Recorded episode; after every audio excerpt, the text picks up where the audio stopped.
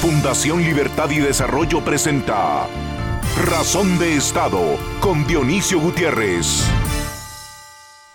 Estos días de aromas y sabores nos recuerdan que llegó Navidad y que un año más se nos fue. Es esta, esa época de familia y amigos que nos da la oportunidad de volver a lo que importa, a las emociones que nos acercan a quienes queremos y a ofrecer con generosidad nuestro abrazo amigo y solidario a quienes lo necesitan para quienes a través de su vida solo han conocido la pobreza desde esta tribuna. Les deseamos que pronto alcancen el bienestar que merecen como seres humanos, como ciudadanos del mundo, y que en paz y libertad encuentren la oportunidad, bienestar y felicidad inherentes a todos los hijos de la creación. La magia de esta época y la esencia generosa del ser humano hacen que, a pesar de todo, para quienes siguen esperando que amanezca, también sea Navidad. En las aldeas más pobres y en las casas más humildes, con poco logran mucho, con frío generan calidez y sus regalos son una sonrisa, un abrazo, un te quiero. Y su alegría en Navidad es la esperanza de un futuro mejor. Hacer realidad la promesa incumplida de ese futuro mejor debe ser el compromiso de las élites de las naciones donde hay pobreza, atraso, violencia y desesperanza. Esta es la batalla que el mundo espera y exige. Esta es la victoria que la humanidad necesita. Somos navegantes de un mundo y un tiempo al que venimos con nuestra alforja de talentos y virtudes, ponerlos al servicio de la causa humana, de la defensa de las libertades individuales y los derechos de todos, es la mejor manera de expresar agradecimiento y reciprocidad a la creación por su generosidad. En estos días de paz y reflexión, regresemos a las virtudes y a la esencia del ser humano y veremos que es el camino más seguro para tomar el pulso a la vida y dar sentido a las cosas. Este ejercicio vital que impone sacrificio, compromiso y decisión tendría el poder de salvar la humanidad. Que estos días de frío y sol, de pino y aromas nos lleguen al alma para dar un abrazo a quienes queremos, pedir perdón a quien ofendimos y darnos la oportunidad como nación, como sociedad, de volver a empezar. Esto es lo que hace fecunda la aventura que es la vida. Feliz Navidad.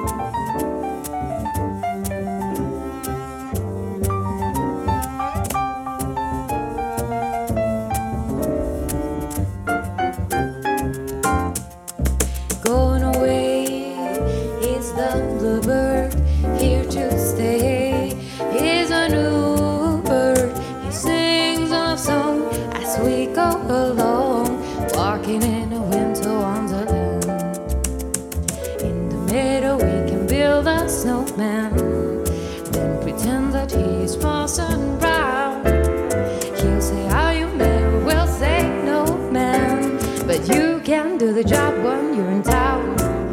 Later on, we'll conspire as we dream by the fire to face unafraid the plans that we made. Walking in a winter wonderland.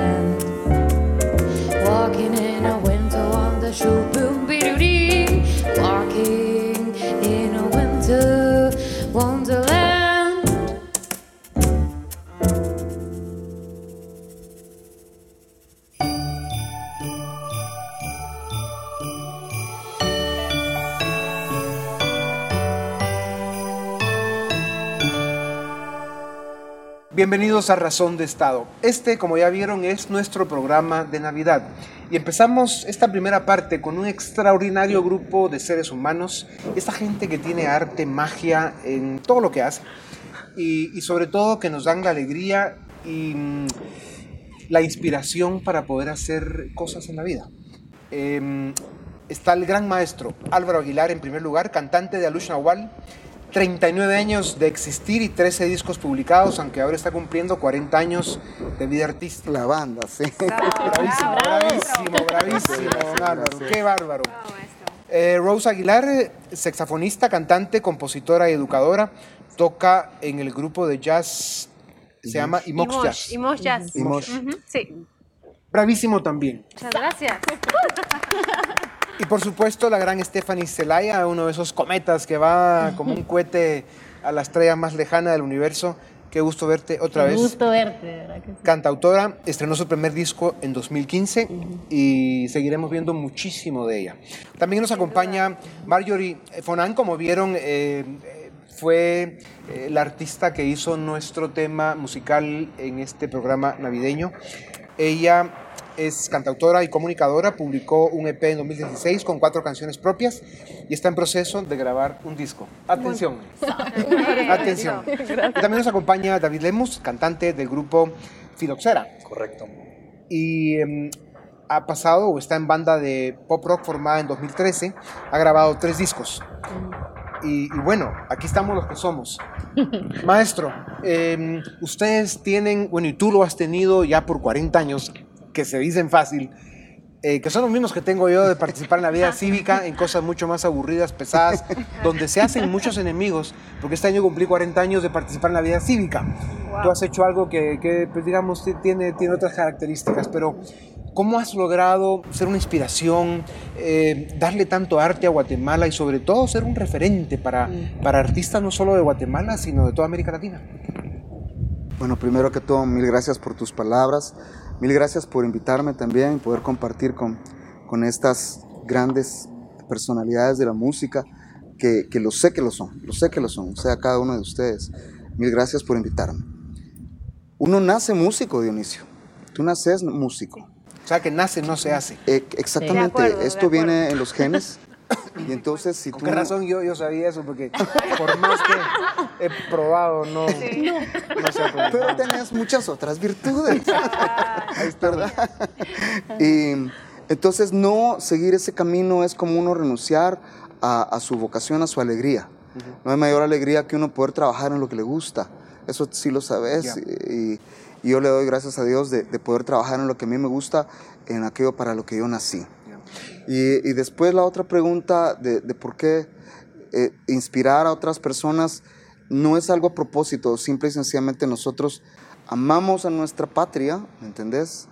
Eh, y hemos visto a Centroamérica como nuestra casa y hablamos de nuestras experiencias, de nuestra, de nuestra gente, de nuestra realidad, de nuestro entorno, y entonces la gente se identifica y es algo espontáneo, pero no, no fue pensado.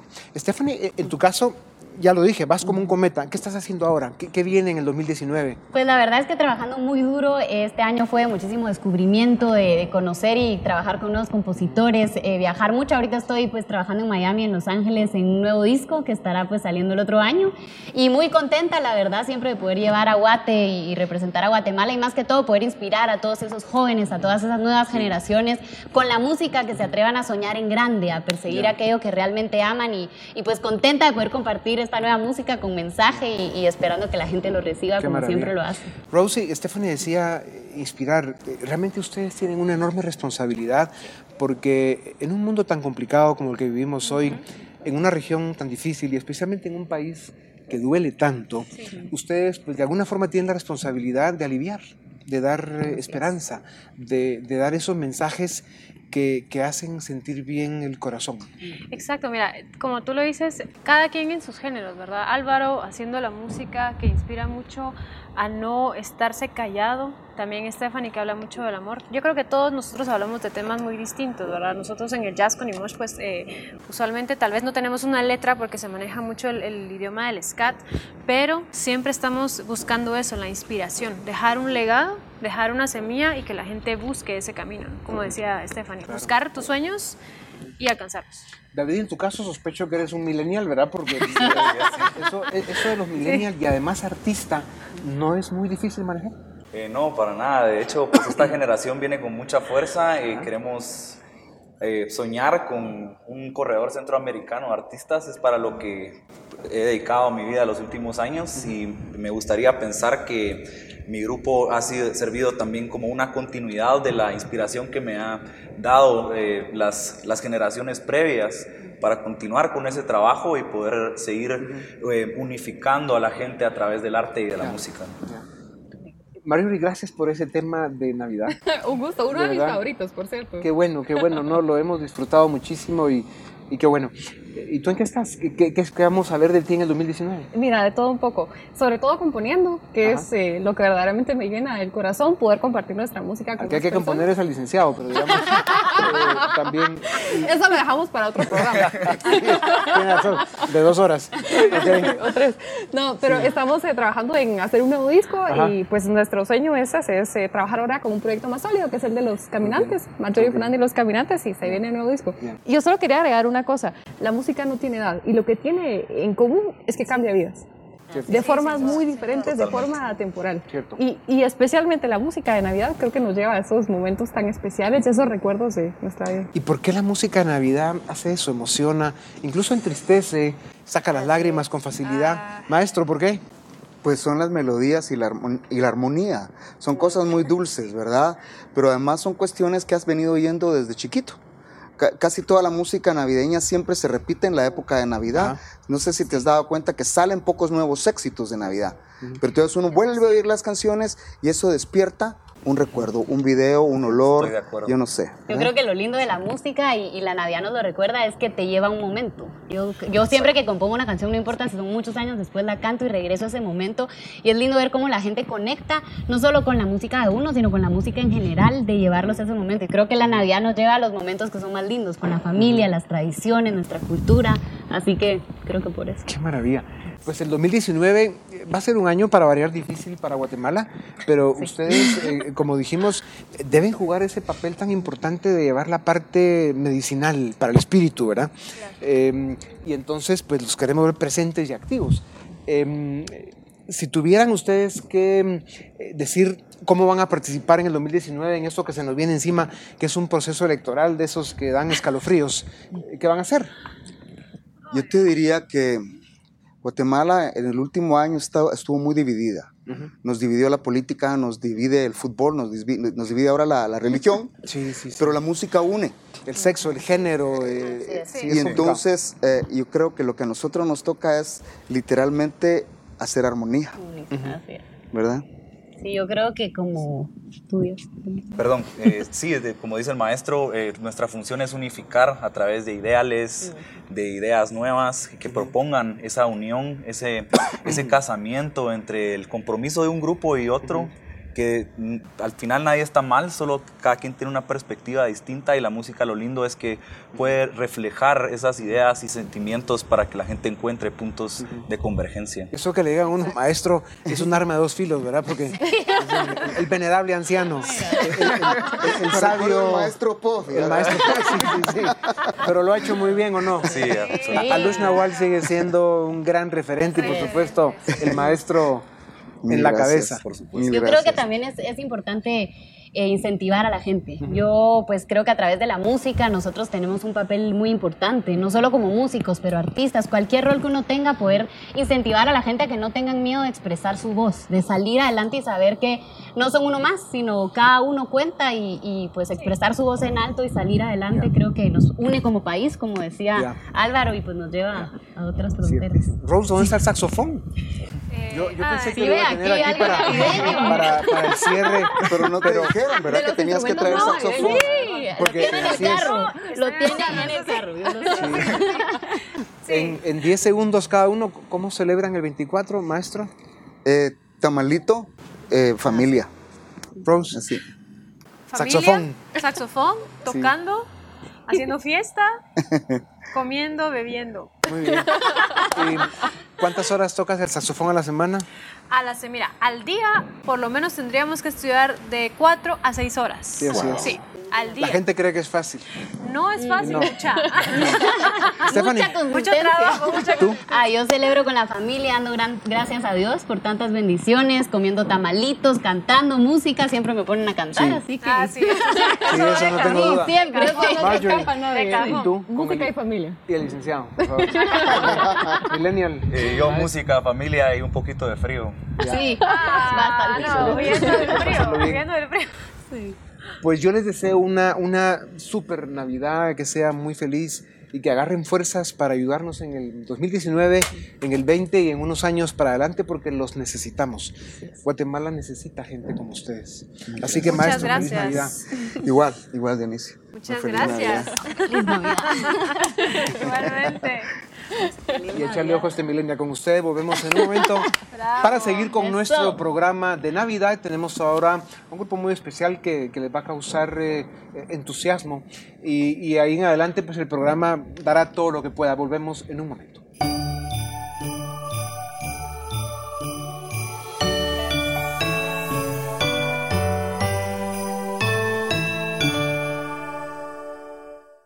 Bienvenidos, seguimos en Razón de Estado en nuestro programa de Navidad. Y ahora tenemos un segmento que estoy seguro les va a gustar. Juan Diego Rodríguez, comediante conocido por la obra Defendiendo al Cavernícola. Él no tiene nada de cavernícola, es más, defiende a los hombres, machistas sobre todo, ¿verdad, Juan Diego? ¿O no? No, no, no. Bueno, ya nos contarás. Eh, Angélica Quiñones, comediante, columnista de literatura y comunicadora, es co-conductora, es co-conductora. Co-conductor. Ok, excelente. De un programa de análisis literario para YouTube. Sí. Participa en un show de stand-up comedy. Así es. Yo sabía, yo estaba seguro, después de todo lo que oí que dijiste hace un rato. Y Jairón Salguero, comediante con más de 25 años, estaba bien viejo, de experiencia. Exacto, cabal. Salud por eso. Salud. Qué gusto tenerte aquí, Igualmente. Jairón. Un privilegio. Fíjate, verdad. pues, 25 años de carrera. Un decano. Sí, Era mi esperanza de vida nacer. Era, sí, ella es millennial. sí, ¿verdad? millennial. Em, Angélica, Sí. disculpas, eh, quiero pedirte porque cuando vinieron yo pensé que ustedes e- eran pareja y entonces les pregunté que cuánto tiempo tenían de estar juntos Ay. y ella respondió brincos diera. Ah, vaya. Brincos diera el cavernícola. Así que sí, eh, disculpen la, la confusión. Juan Diego, la obra del cavernícola tendrá más de 30 años ya de presentarse eh, en teatros y, y- y salones en todo el mundo, en casi todos los idiomas. ¿Cuántos son? Sí, está, pues ya lleva más de 30 años de estar en escena. Está en más de 22 países, más de 16 idiomas. Sí. ¿Y en qué ha cambiado? Porque yo la he visto varias veces en, en Madrid, en Washington, aquí por lo menos dos veces. De hecho, te vi hace creo que 10 años. No has cambiado nada. Nos va a pasar la receta del tinte del pelo y Todo. Todo, todo el rollo. dormir en salmuera, Eso. oxígeno, puro Así Michael es, Jackson. Qué bárbaro. Ha de ser por cavernícola que, que está. Algo así.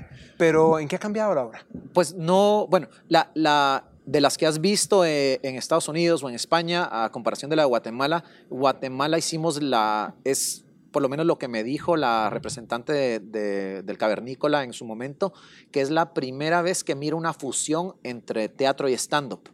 Porque normalmente el cavernícola es más stand-up que, Ah, que sketches teatrales. En Guatemala le hicimos un, un par de sketches teatrales que es, que es, eh, Juan Diego lo hace muy bien. Porque Sí, yo la- sí, las que yo vi la vi. fuera de Guatemala, la verdad que dije, oh, Sí, sí. Juan Diego, Yo la vi con. César Bono en el Distrito Federal y a mí me pareció México. más teatral, pero Sí, pues. de hecho la versión de César es muy teatral. ¿Y tú qué piensas de eso del cavernícola? No, me encantó. ¿En La fui a ver también el año pasado y creo que, creo que la he visto dos veces con Juan Diego en ese. Ah, bueno, ok, ya. Y, y de hecho sí, es un, es un texto interesante en, el- en la manera en que evoluciona y en la manera que la vamos observando con lo que sucede, especialmente en el mundo del espectáculo, con la percepción que tenemos Pero del eso es muy femenino. técnico. Hablemos de Ah. cuál, cuál es el mensaje de la obra cavernícola. Ay, precisamente, yo lo resumiría en Porque, una. o sea, que una mujer nos diga qué piensa de la obra del cavernícola con el autor aquí presente puede ser interesante. Puede ser, ay, Sí. Puede ser. Sí, claro. Vamos a ver.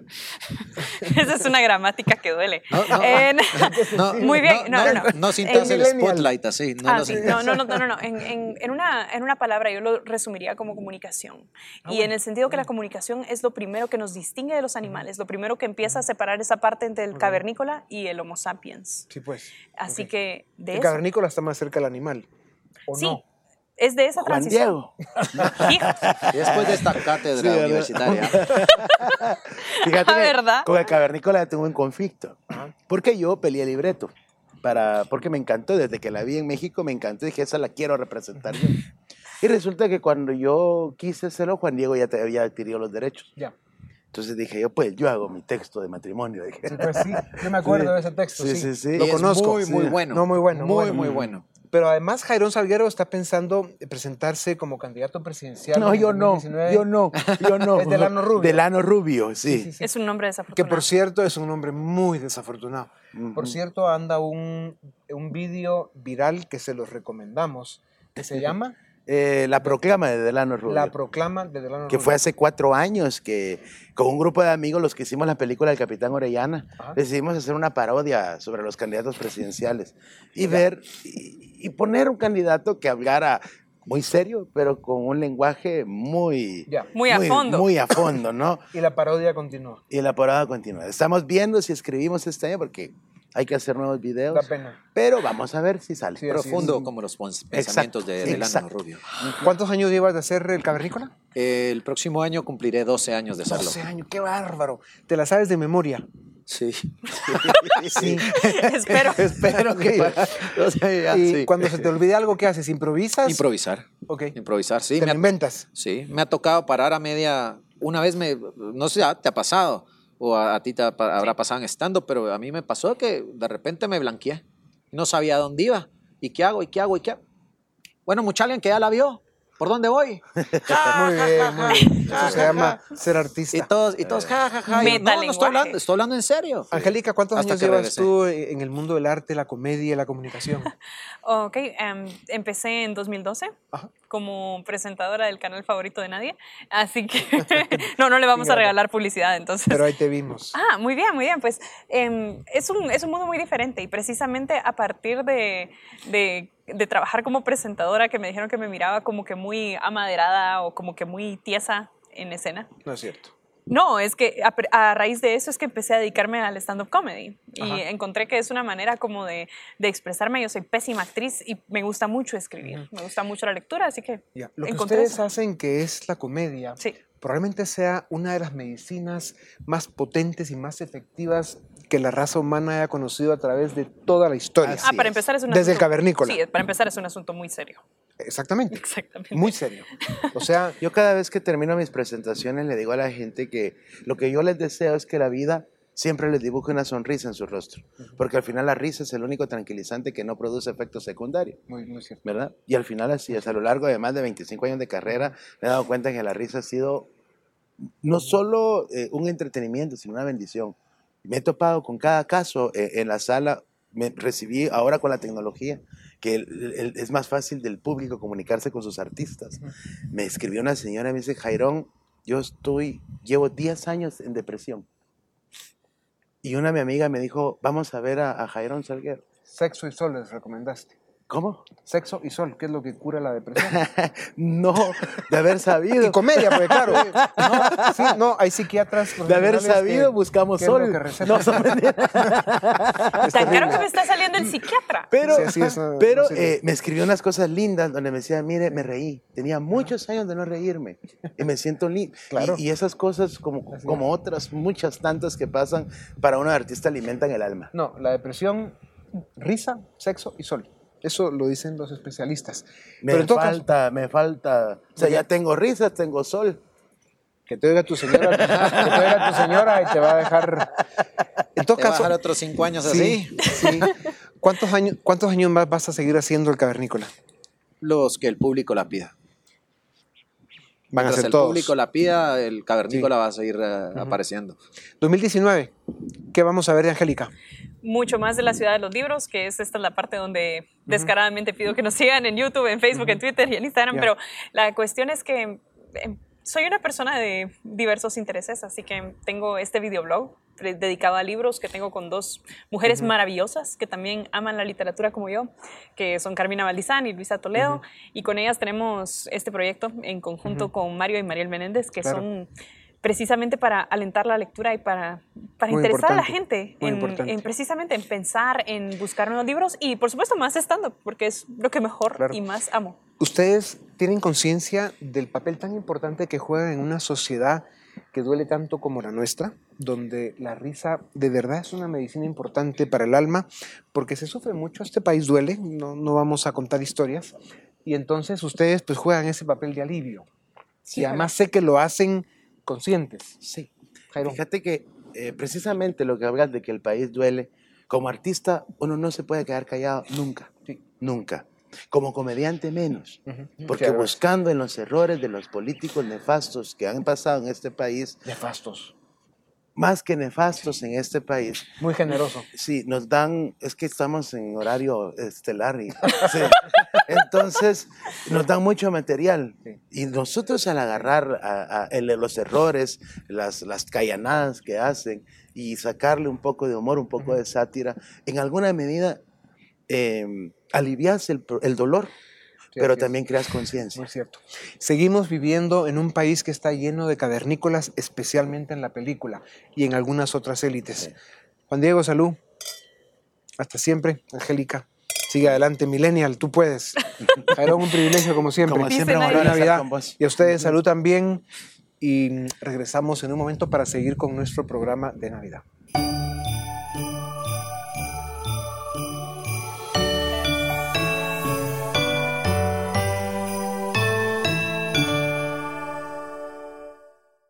Bienvenidos, seguimos en nuestro programa de Navidad y tenemos el gusto de presentarles ahora a Luis Mario Montenegro y Milagros Polanco. Ellos trabajan en Techo. Es una organización internacional que en Guatemala lleva 10 años, América Latina 20. Se dedica a la construcción de casas para personas de escasos recursos y utilizan voluntarios para la construcción de estas viviendas. Así que si usted está interesado en ir a construir casas para gente de escasos recursos, aquí tiene a los contactos para que pueda inscribirse, ir a poner, eh, pues bueno, hay teja, ladrillos y, y demás temas para construir una, una buena casa para gente que la necesita. También nos acompaña la señora Alicia Díaz, ella trabaja en la biblioteca Bernardo Lemus, es la promotora del proyecto que ayuda a los niños de escasos recursos en Purula, Baja Verapaz, para que aprendan el, el- gusto por la lectura, que es tan importante. la fuente del conocimiento es la lectura. Y eso lo narraron ustedes en el 2011. Y bueno, ya lleva unos cuantos años, ya nos contará de cuántos niños son tremendos lectores de, de filósofos y escritores. Y también nos acompaña eh, Julio César García, fundador de la Asociación Bendición de Dios, proyecto educativo que ayuda a los niños de San Juan Alotenango a tener acceso a la educación. Bienvenidos a Razón de Estado. Qué gusto tenerlos acá. Ustedes son, por supuesto, un gran ejemplo para Guatemala porque dedican su vida a hacer eso que hace tanta falta en nuestro país, obra social y en especial para construir cosas.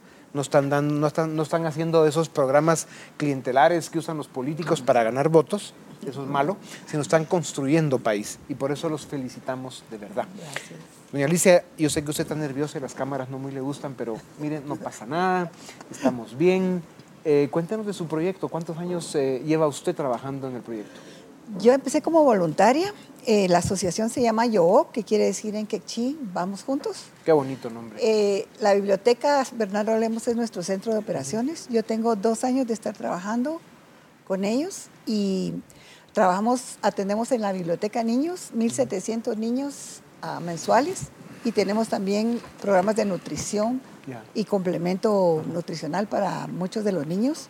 1.700 niños son muchos niños, se dice fácil. Eh, sí, asisten a la biblioteca en diferentes momentos, jornada vespertina y matutina de las escuelas y llegan en la jornada a tutorías. Si hay un niño o algunos niños que le llamen mucho la atención por su capacidad e interés en la lectura y que, y que sean chispudos, como dicen aquí en esta tierra, avísenos. Nos interesa tenemos, muchísimo. tenemos, sí. tenemos un grupo de líderes juveniles que son un tesoro. Son chicos con mucho Pues potencial. esperamos noticias suyas, señora Alicia, muy Seguro, importante. seguro. Y felicidades de verdad, porque la lectura de verdad es, es, eh, es fuente de conocimiento, es la forma en que la gente puede aprender y desarrollarse. Es una puerta al desarrollo, Sí, cambia sin duda vidas. alguna, sin duda alguna. Ustedes pues están en el tema del techo. ¿Cuántas casas han construido? Milagros. ¿En Guatemala o en Latinoamérica? Bueno, en Guatemala, que es donde estamos en este momento. Más de 5.200 viviendas familiares. Desde que empezó Techos con el nombre anterior y ahora que se llama Techo Solo. Sí, nosotros iniciamos en Guatemala, en Chile hace más de 20 años. Empezamos como un techo para mi país. Éramos un sueño de cientos de jóvenes que confiamos y creemos que la pobreza se puede superar. Entonces, aquí en Guatemala, precisamente, la persona que nos acompaña ahorita, Luis Mario, él inició aquí hace 10 años, él fue una de las personas que abrió eh, todo el tema, entonces creo que mejor vos que yo Sí, para pues. contar. Luis, ¿qué tan fácil es conseguir los voluntarios para que vayan a construir las casas? Mira, yo creo que es un tema que se va dando fácil en la medida en que logramos inspirar a los jóvenes y vamos dando el ejemplo en lo que estamos haciendo. Entonces, eh, al vos ir como joven a la universidad, al colegio o incluso a alguna empresa eh, y vos decirle, yo estoy yendo a la comunidad, estoy haciendo esto con la comunidad y lograr ser una fuente de inspiración, el joven quiere participar y quiere ser parte de algo que está dando algo por el país, ¿verdad? Y si les es fácil entonces el que hayan voluntarios para que vayan a construir o hay escasez de mano Es de obra. variado, es variado, como que tiene sus meses en los Ajá. cuales es, es- es más fácil, pero mira, o sea, a la hora de ir a construir una vivienda, nosotros le damos igual vayamos ocho voluntarios, a vayamos dos voluntarios, igual la familia está ahí lista para trabajar en conjunto y es más allá porque la idea es trabajar con la comunidad. Entonces, la comunidad está siempre presente y más bien aunque sea un diciembre en el que la gente está viajando y no hay tanta gente acá, la comunidad siempre está ahí y aunque vayamos dos voluntarios para hacer un Claro. solo proyecto, logramos concluirlo y, y- y hacer algo Ya. bueno en conjunto. Avísenos para ver cómo podemos ayudar a, a que se dé a conocer más este esfuerzo y, y que podamos invitar a más gente a que vaya a echar punta. Sin duda alguna. Em, Julio César, el tema de la educación que es tan importante para Guatemala, ¿ustedes sí están logrando diferenciar la calidad de educación que ustedes dan a través de este proyecto con lo que es la educación pública en Guatemala? Yo creo que sí, sobre todo porque usamos la magia del corazón. Yo creo que Guatemala va a cambiar si utilizamos un corazón lleno de amor, de bondad, pero sobre todo con una filosofía de cambio, una filosofía de no depender de los demás, sino que luchar por sí mismo para salir adelante. Y estamos construyendo en la comunidad realmente líderes, líderes que creo que van a hacer el cambio, no solo de esta comunidad, sino que de Guatemala en general, porque si hacemos realmente profesionales con una visión diferente, Guatemala va a cambiar. Y sobre todo en nuestra comunidad tenemos ahorita 540 niños en el área educativa, niños de 5 años hasta, hasta secundaria. Tenemos 16 años de estar trabajando en este lugar y hemos ya graduado 23 alumnos. De estos 23 alumnos hemos empoderado a la mujer, que es muy importante. 17 mujeres que son graduadas, que son profesionales y que ahora muchas de ellas, yo diría que 15 están trabajando en diferentes lugares. Tenemos dos casadas, el resto Qué buena están noticia. trabajando. Alicia, ¿cuáles son los libros que están leyendo los niños? Por ejemplo, ¿leen novelas? Leen clásicos, leen novelas, tenemos fanáticos de Stephen King, No me digas. de Gabriel García Márquez. Ajá. Hay de toda clase de chicos. Mario Vargas Llosa. Margo Mario Vargas Llosa y también de aventuras. Ajá. Les gusta mucho los ¿Y autores libros de guatemaltecos? También, Vania Vargas les gusta. Francisco Pérez de Antón. Ah, eh, no sé, ese sí no sé si lo he leído porque es lapsus mío, pero Le vamos a mandar unos libros. leen de todo y tenemos donaciones de toda clase de libros y los chicos leen los libros. Hay, tengo chicos que han leído 250, 230 Le libros. aseguro que los chicos estos han leído muchísimos más libros que casi todos los diputados que tenemos en el Congreso. Seguro. Que lo Eso más se lo es que no han leído ni uno solo. Eso se lo aseguro. Y el Sí. vocabulario que tienen esos chicos también puede que Sí. sea mejor que muchos diputados. Sin duda alguna, sin duda alguna. Pues qué maravilla. Y entonces el tema de, de las casas, em, ¿ustedes saben cuál es el déficit de vivienda en Guatemala? O sea, ¿cuántas casas tendría que construir si ustedes se pusieran a construir todas las casas que Guatemala necesita? ¿Cuántas serían? Más o menos alrededor de 1.5 millones de viviendas. Un millón y medio de viviendas. Un millón y medio de viviendas, sin contar el déficit cualitativo de la vivienda. Claro, Estamos es hablando solamente de la vivienda como infraestructura, pero Ya. nos encontramos con problemáticas asociadas a la vivienda que tienen que ver muchísimo con el tema de conexión a servicios básicos. Tú tienes un nombre que representa un compromiso muy importante. Llamarse Milagros no es cualquier cosa. Y lo que hay que hacer ahí es un milagro. Yo creo que Realmente. gran parte de este oficio y nos hemos encontrado en Techo aquí en Guatemala que hay mucha disposición desde el sector privado y desde el ciudadano a pie de sumarse a esta causa como voluntario, como donante, como aportante recurrente desde una alianza. Entonces yo sí creo que eso se puede transformar si el sector privado, como tú lo acabas de decir, hay que seguirse poniendo la camiseta. Entonces Sí, sí. hay que seguir sumando, hay que seguir sumando esfuerzos. no se- algunos ahí les cuesta ponerse el pantalón, no digamos la camiseta. Pero- Em, en todo caso, la, la- la educación es tan importante que, que se nos olvida, porque al final un gobierno cuando bien le va a durar cuatro años, porque últimamente han estado durando menos, y entonces, eh, claro, la educación como es un proyecto a largo plazo, los gobiernos siempre pues, lo ven como un tema no tan prioritario, quieren cosas rápidas. Eh, pero ustedes que participan en un proyecto, en proyectos tan importantes que tienen que ver con educación, pues sin duda alguna eh, tienen conciencia de lo importante que es formar a las nuevas generaciones de ciudadanos. Tenemos un déficit extraordinario. Sí, eh, otra cosa que tiene que ir de la mano con la educación es la nutrición. Nuestros niños no pueden aprender si no están bien nutridos. Y ahí llevan una desventaja de origen si no llevan una nutrición desde el vientre de su madre. Entonces, los programas educativos de- nutricionales tienen que ir de la mano, definitivamente, para que puedan aprender. Y usted está mucho más cerca de, de niños con problemas de nutrición. Oh, sí, eh, el porcentaje es como un 70% de desnutrición en el municipio de Purga. Claro, así es, así es. En el caso de ustedes, eh, eh, ¿también tienen problema de desnutrición, eh, Julio César? Definitivamente sí. Es una de las causas más tristes de reconocer. Falta mucha alimentación en nuestras familias, en nuestros niños, y esto al final causa problemas en el proceso educativo, en el Porque ustedes están en San Juan Alotenango, San ¿verdad? Juan Donde Alotenango. también hay problema de desnutrición. Pues miren, ¿qué les puedo decir? Gente como ustedes hace falta en Guatemala. Eh, Qué bueno que están y que hacen lo que hacen. Gracias, lo que al menos desde aquí podemos decirlo. De verdad los admiramos y los respetamos muchísimo. Y en lo que podamos, cuenten con nosotros, de verdad. Y les deseamos muy feliz Navidad. Ah, gracias. Muchísimas gracias. Con ustedes volvemos ahora para nuestro mensaje final del programa de Navidad de Razón de Estado.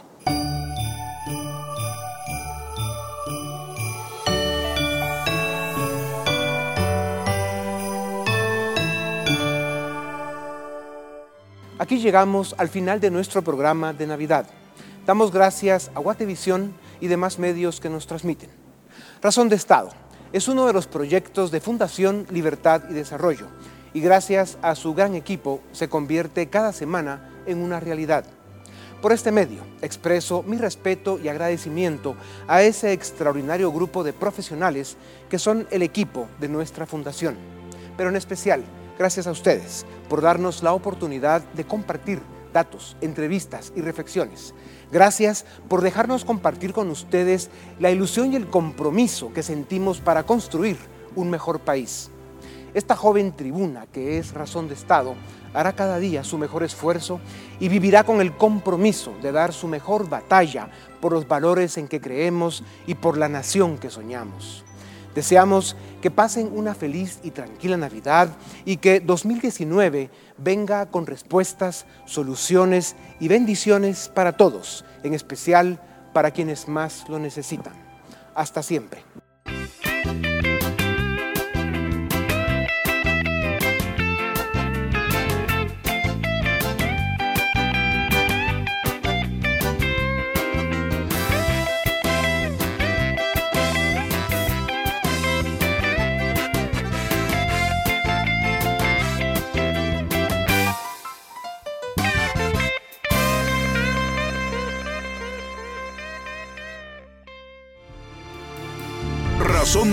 Con Dionisio Gutiérrez es una producción de Fundación Libertad y Desarrollo.